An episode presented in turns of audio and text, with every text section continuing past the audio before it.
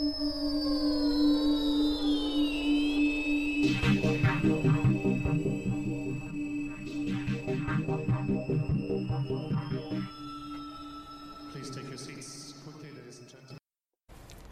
y, te quiere saludar eh, Juan Martín del Potro. Delpo, querido. Un, gusto. Acá, yo te dejo ahí con el cabezón Ruggeri. Eh, ni me meto. Qué lindo, mira vos. Buenas tardes, hola, hola apoyo Oscar, hola a todos. y sí, justo se da de tener esta charla en este día tan especial, ¿no? Por, por lo de Diego y por lo nuestro también eh, conseguido hace cuatro años. Y, bueno, es muy movilizante, ¿no? Cada sentimiento, cada emoción, creo que todavía está muy a flor de piel todo y, y bueno, calculo que Oscar debe estar sintiendo también muchas cosas parecidas a, las que yo siento y, y él me puede entender. ¿Cómo te va? ¿Cómo estás? Qué grande, che, qué grande.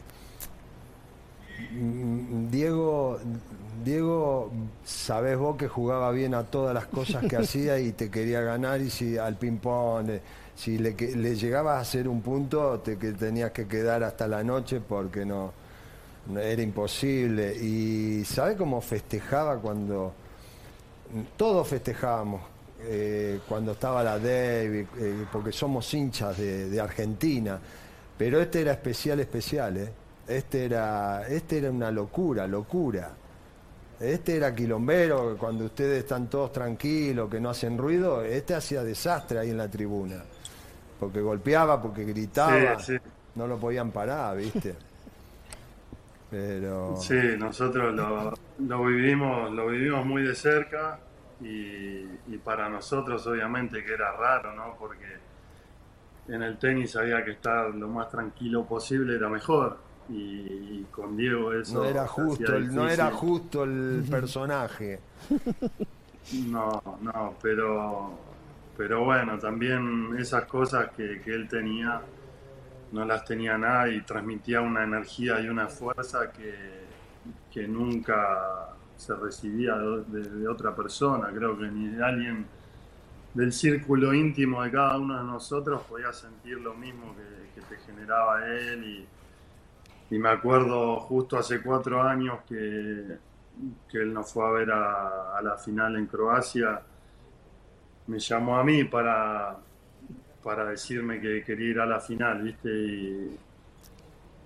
Y, obviamente automáticamente me puse a organizar con toda la delegación eh, su llegada y la estadía y todo, y era más importante creo que que venía él a, nuestros partidos, pero, pero después ahí la verdad que él se comportó eh, con mucho respeto, sabiendo el lugar que él ocupaba, sabiendo lo que generaba y, lo que era. Fue súper ubicado y, a nosotros nos pudo transmitir algo que, creo que también sentirlo cerca hizo que, después ganemos la Copa de por primera vez. Che, Juan Martín, cuando entraba cuando entraba, bueno, uno, uno después se iba acostumbrando nosotros, ¿no? Pero cuando entraba, eh, viste que, es como que te le querés tirar encima, lo querés agarrar, tocar. Eh, es, algo, unas, eh, son sensaciones únicas que pasan, ¿viste? Sí, sí, bueno, vos, vos sabrás bien también que a él no le gustaba mucho que... No, no, el hombro, el hombro, el hombro y los el pelo, mamita. No, y bueno, a mí Diego me llegaba acá al pecho, imagínate. Yo cada vez que lo veía me, lo agarraba y lo envolvía todo. Y, bueno, a mí no me decía nada, me dejaba también porque creo que era tan alto que, le quedaba cómodo. Pero, pero sí, era, era verlo y tenerlo cerca, ya eh, eh, había otra, otro aura, ¿viste? Se, se creaba una energía muy particular y y yo me acuerdo en esa final de Copa Davis que, que, bueno, también mis compañeros tenían sentimientos muy especiales con él, pero, pero también había que tratar de seguir estando concentrado y no salirnos del foco y del objetivo principal que era ganar. Eh, yo, como tenía esa relación especial, cada noche eh, por mi cuenta, sin que nadie se entere, lo veía 10 minutos. Y, me acuerdo que él en esa época se había comprado un pijama muy llamativo y bajaba por el hotel con ese pijama y, nos veíamos 10, 15 minutitos, nos dábamos un beso, hablábamos y, a dormir, ¿viste? Y, eso lo hacía yo en privado porque no quería que, que, desarme la estructura de nuestro equipo, ¿viste? Y a mí me hizo súper bien y, después eh, me acuerdo que me, mandó un, un mensaje muy lindo después de haber ganado. También me acuerdo cuando me vino a saludar al vestuario que le dije, bueno Diego, ¿qué te gustaría que te regale? Y, ya tenía mi raqueta en la mano. Así que no, no, hizo ni falta que, elija. Pero viste. Ya la raqueta era de él. Pero viste Que, que, tan grande el tipo, tan grande el tipo, y lo hacía feliz esas cositas que por ahí vos le dabas la raqueta, que por ahí le dabas una remera, una camiseta, era, era feliz de la vida. Sí, sí, es que yo creo que por eso es tan grande, ¿no? Y, las personas que hemos tenido la suerte de tener momentos cercanos a él eh, son momentos únicos, imborrables. Eh, me acuerdo, Diego, en el 2007 eh, estuvo un tiempo internado en la Posada de los Pájaros de Tandil. Eh, yo tenía 14 años y Tandil estaba revolucionado, ¿no? Y yo recién estaba comenzando con el tenis. Y Diego, en plena internación, eh, dijo que sí, que venga el pibito este que juega al tenis, que lo, conocer. Y me recibió a mí y a un amigo con 14 años y, yo le contaba que estaba empezando a jugar al tenis, que estaba viajando.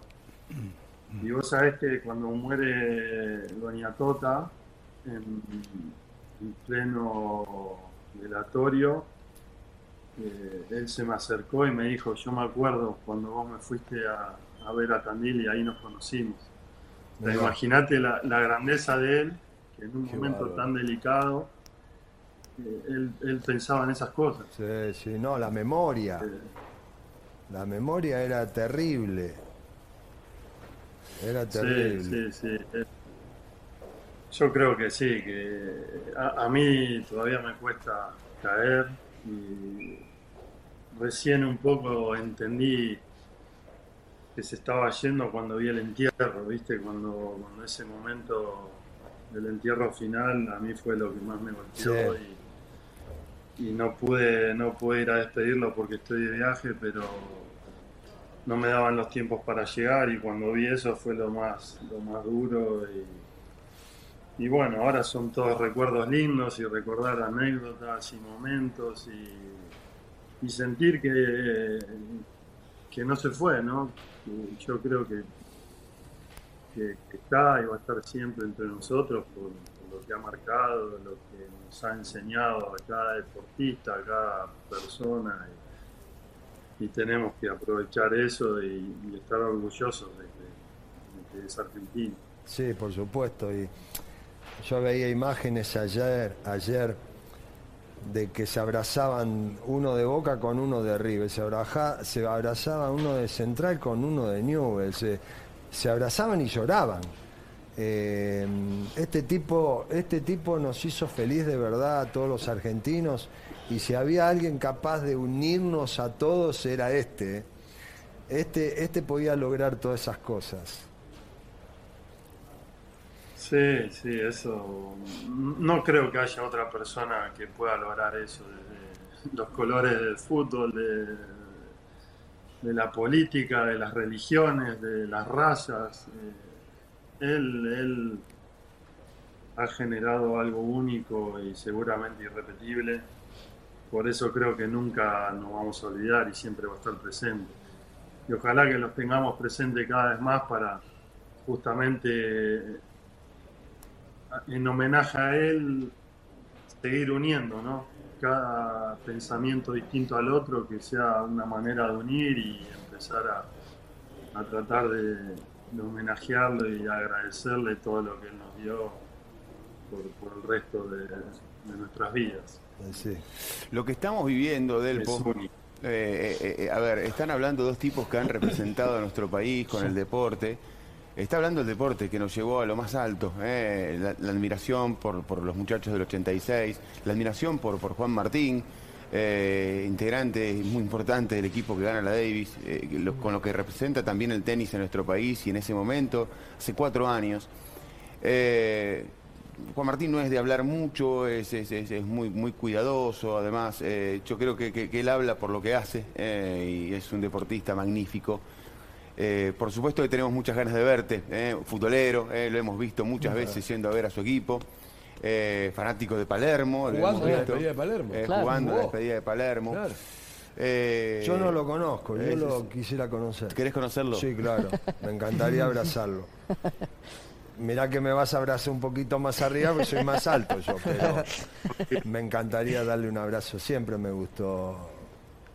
Los miro a estos cuando juega porque me peleo, porque grito, porque quiero que gane Argentina y no me importa. No, y bueno, yo a ustedes también, por más que, como decís, Pollo, no, me cuesta hablar y, trato de, de, hacer lo menos posible. Hoy creo que encontraron bien la vuelta por el día especial que era para para acceder y, quiero que sepan que mis almuerzos siempre son con ustedes. Y, me gusta, me gusta ver cómo, cómo debaten, cómo analizan, cómo estudian cada cosa. Y cuando se pelean se abren por Boca, por River y después que el cabezón comenta siempre cosas aparte y, bueno, todos los, tus compañeros de ahí que, que saben mucho y son todos muy respetuosos la verdad que ahora como trataron el, el tema de Diego es admirable, ¿no? Una noticia tan, tan difícil y tan dura de dar,